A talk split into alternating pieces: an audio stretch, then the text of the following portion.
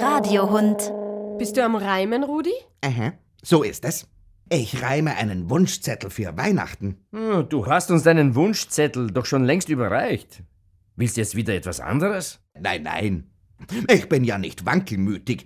Der Wunschzettel ist für Fanny Ferkel. In meiner Klasse sind nämlich alle der Meinung, dass ihre Wünsche, wenn sie gereimt aufgeschrieben werden, eher in Erfüllung gehen. Und selber reimen, das schaffen die Kollegen ja nicht. Na, Jedenfalls nicht so gut wie ich.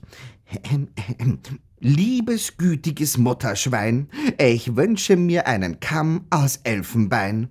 Ja, ja, ich weiß, auf meiner Ferkelschwarte sind keine Haare, weder weiche noch harte, aber manchmal wünscht man sich eben Sachen, die nutzlos sind und trotzdem glücklich machen. Oh, das ist lieb. Ja, find auch, dass ich das sehr, sehr lieb gereimt habe. Äh, Ja, das auch, aber ich habe gemeint, dass Fanny Ferkel lieb ist, weil sie sich so bescheiden bloß einen Kamm wünscht. An dieser Pfanne Ferkel könntest dir ein Beispiel nehmen. Ja, aber Ihre Bescheidenheit ist für mich von Nachteil. Mehr als lächerliche sechs Zeilen sind aus dem Kamm nicht zu machen. Und ich verdiene schließlich nach Zeilen. Zeilenhonorar nennt man das. Pro Zeile zehn Cent. Ach, das ist ja doch unerhört. Ja, mehr ist nicht drin. Leider. Du kannst doch von deinen Kollegen nicht Geld fürs Reimen kassieren, Rudi. Also bitte. Das ist Schwerarbeit. Warum sollte ich die umsonst machen? Außer für meinen Freund, den Kater. Der bekommt den Wunschzettel eh gratis. Keine Diskussion, Rudi. Du reimst nicht um Geld und damit basta.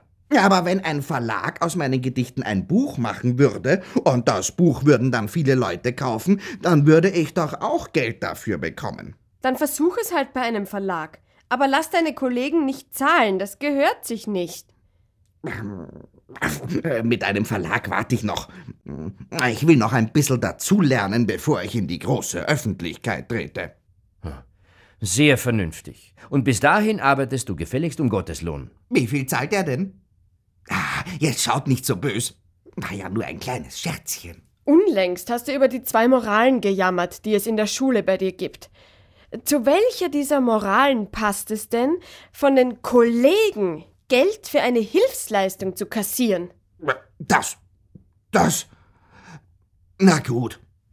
Von mir aus. Wenn ihr mir mit der Moralkeule kommt, äh, reime ich halt um Gottes Lohn. Zufrieden? Ja, zufrieden. Die Zufriedenheit der zwei beiden kostet mich rund geschätzt bei einem Zeilenhonorar von 10 Cent glatte 40 Euro. Sapperlot. Die Moral wird auch immer teurer.